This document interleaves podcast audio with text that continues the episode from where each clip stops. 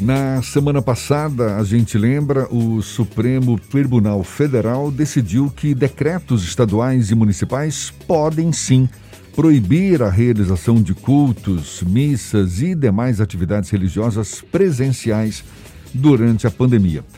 Para os ministros, a atual situação crítica do Brasil na pandemia justifica que igrejas e templos religiosos, templos religiosos sejam fechados temporariamente para evitar aglomerações.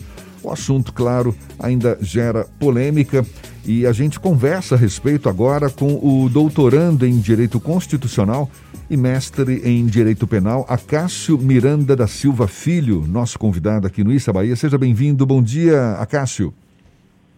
Bom dia, Jefferson. Bom dia, Fernando. É um grande prazer falar com vocês, meus amigos e com os nossos queridos ouvintes. Prazer todo nosso, muito obrigado por aceitar o nosso convite. Acaso, no entendimento de alguns especialistas, a grande maioria dos credos religiosos só exerce o seu direito religioso na maneira como expressam isso externamente, ou seja, a liberdade religiosa é uma expressão da liberdade de crença que, em grande parte dos casos, se manifesta por meio da prática do culto. Só que isso parece não foi levado em conta pelo Supremo, daí a polêmica em torno da proibição.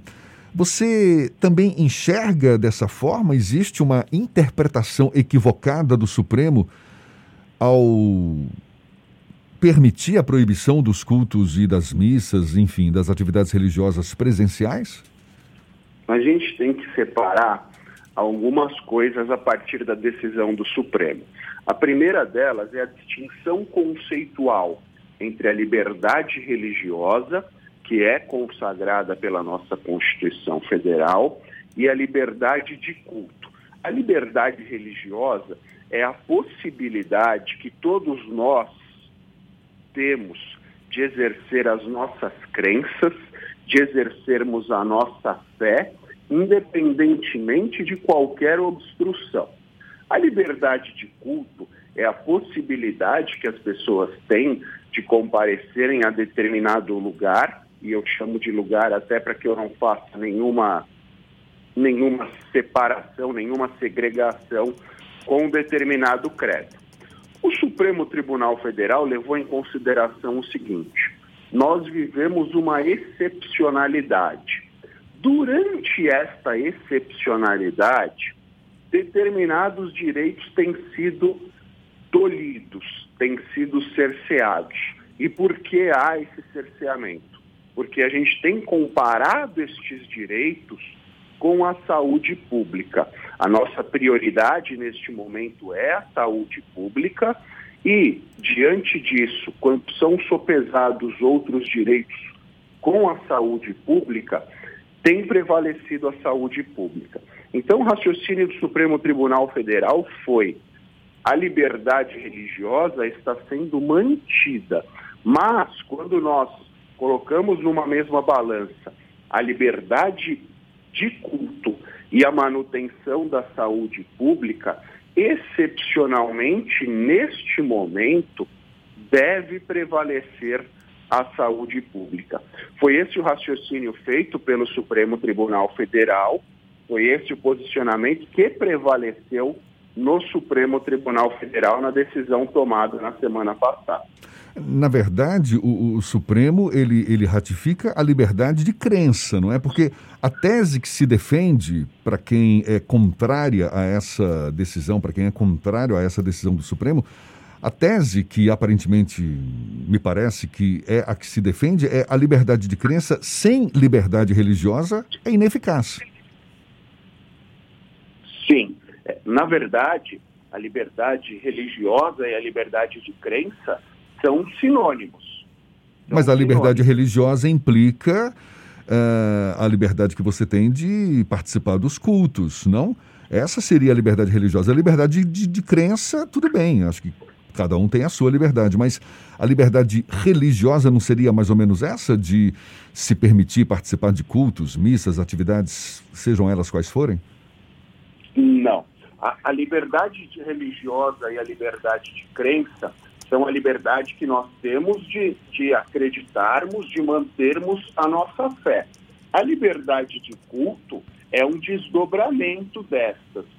Mas a liberdade de culto é a liberdade da pessoa prevalecer ou permanecer ou ir a determinado local e neste local celebrar a sua fé da forma de acordo com o rito, de acordo com o ritual da crença ou da religião que ela exerça. Mas, por exemplo, então, um babalorixá ou um pai de santo, ele, ele não incorpora uma entidade via online.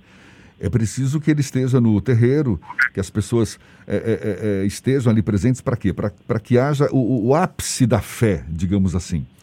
Mesma coisa na Sim, religião não, espírita, não é? Com as sessões mediúnicas.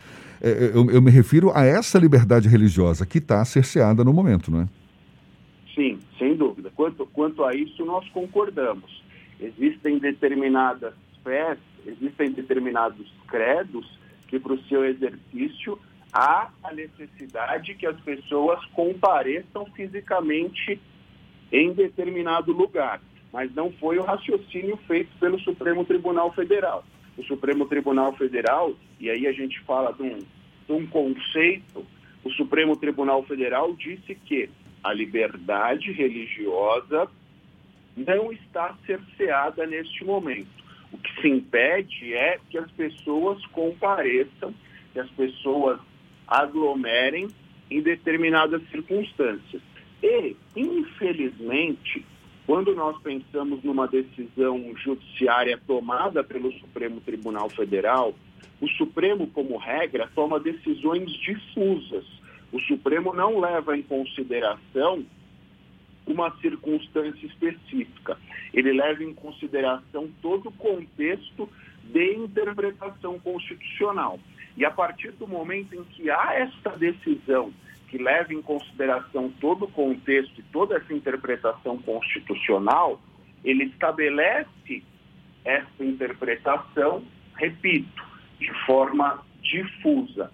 Neste contexto que você bem pondera, é, quando o Supremo tomou este posicionamento, ao adotar este posicionamento, ele fez prevalecer o conceito de liberdade religiosa.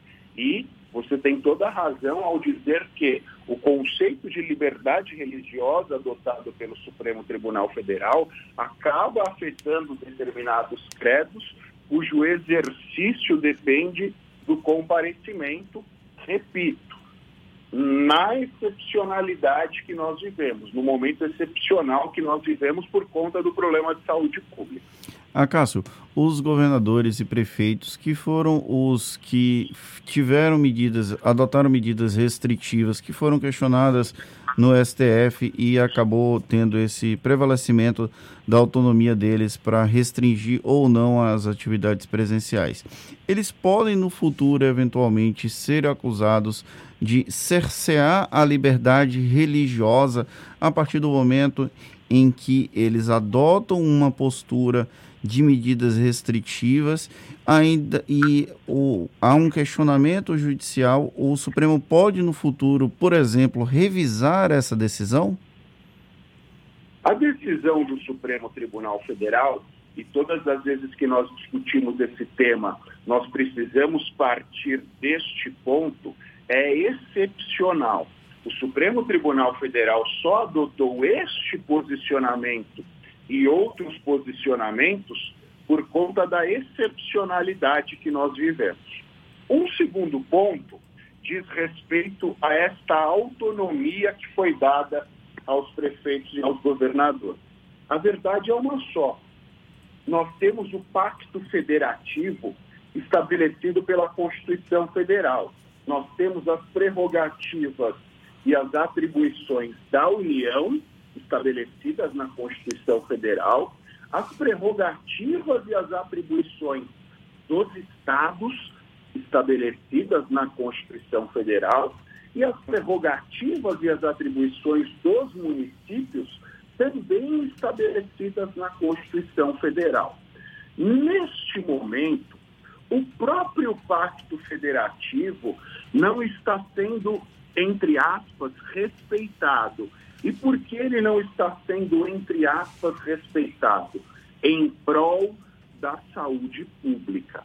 O Supremo Tribunal Federal disse o seguinte: Neste momento, excepcionalmente, independentemente do que diga a Constituição Federal, prevalecerá o posicionamento daquela entidade federativa que estabeleça as normas mais restritivas. Não significa que o Supremo esteja dando, neste momento, mais poderes aos prefeitos ou aos governadores. O que o Supremo está fazendo é, se há um conflito entre uma norma federal e uma norma estadual, e a norma federal é mais restritiva do ponto da saúde pública, ela deve prevalecer.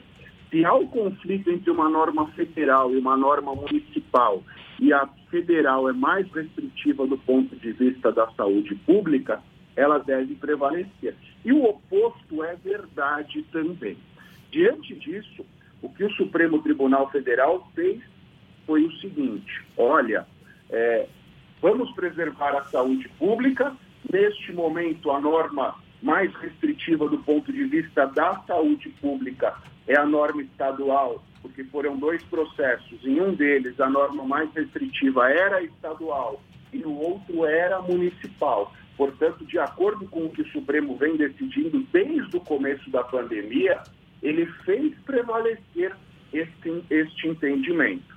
Agora, é óbvio que estes prefeitos e estes governadores serão cobrados a bem da verdade, eles já estão sendo cobrados por isso.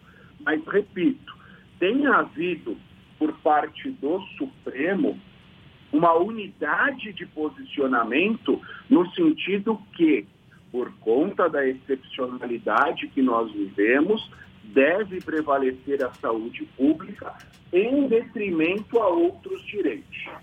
Durante esse processo de discussão da pandemia sobre o que é essencial e que não é essencial, alguns municípios adicionaram as atividades religiosas como atividade essencial e, de alguma forma, obrigando que elas não, não entrassem nas medidas restritivas adotadas por estados. Por exemplo, aqui na Bahia nós temos alguns municípios que fizeram essa adição. Nesse caso, prevalece a restrição que o Estado adicionou, que o Estado colocou como atividade não essencial, com a restrição da participação, ou existe essa diferença? A partir do momento que ele é considerado uma atividade essencial, ele passa a ter menos restrições. Como é que funciona isso, Acácio? A decisão do Supremo Tribunal Federal tomada na semana passada exatamente tratou deste aspecto da essencialidade. Por quê? A própria União Federal, há meses atrás, editou uma normativa dizendo que as atividades religiosas eram essenciais. E quando nós estamos num momento, e quando nós estivemos num momento é, mais salutar do ponto de vista da pandemia, essa essencialidade prevaleceu. Contudo, como, como nós retrocedemos nos números e nós vivemos já alguns dias um caos em termos de saúde pública, o próprio conceito de atividade essencial foi restringido. Foram mantidas atividades essenciais de abastecimento de saúde. O segundo ponto relacionado à sua pergunta diz respeito a este conflito entre municípios e estados. E é exatamente o que nós falávamos anteriormente. Neste momento, de acordo com o posicionamento do Supremo Tribunal Federal, pouco importa de quem seja a norma. O que vale, o que prevalece é a norma mais restritiva do ponto de vista da manutenção da saúde pública.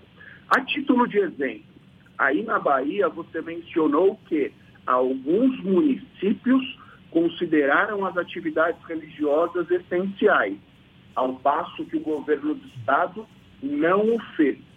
Em Minas Gerais, supondo que alguns municípios não consideram essencial, mas o governo do estado o faça. Veja que são dois estados vizinhos que têm circunstâncias exatamente diferentes. Em um deles, os municípios consideram essencial e o governo do estado não, e no outro, o governo do estado considera essencial e os municípios não. E a verdade é, de acordo com o posicionamento do Supremo Tribunal Federal, tanto faz quem considere essencial, quem não considere essencial. O que prevalece neste momento, independentemente de quem seja o pai da norma, é aquela mais restritiva do ponto de vista da saúde pública. Por isso que na Bahia prevaleceu o posicionamento do governo do Estado em detrimento ao posicionamento dos municípios, ao passo que, no nosso exemplo, prevaleceu em Minas Gerais o posicionamento dos municípios em detrimento ao posicionamento do governo do Estado. É um assunto que certamente ainda dá pano para manga, mas muito obrigado pela sua disponibilidade. A gente conversando aqui com Acácio Miranda da Silva Filho, que é doutorando em Direito Constitucional e mestre em Direito Penal. Muito obrigado pela sua disponibilidade. Bom dia, Cássio, e até uma próxima. Jefferson Fernando, foi um grande prazer, meus amigos. É ainda mais prazeroso quando nós falamos de um tema polêmico, porque isso acaba fomentando as discussões, isso acaba aguçando os posicionamentos dos nossos queridos ouvintes, mas eu considero, apesar de todos os problemas que nós estamos vivendo, é, do ponto de vista da cidadania e dos direitos, um momento positivo. Porque até alguns anos atrás as pessoas sabiam quem eram os 11 titulares da seleção e não sabiam quem eram os 11 ministros do Supremo. Hoje essa coisa inverteu e para nós é positiva, porque mostra que as pessoas estão preocupadas com o seu futuro. Isso é um amadurecimento para todos nós.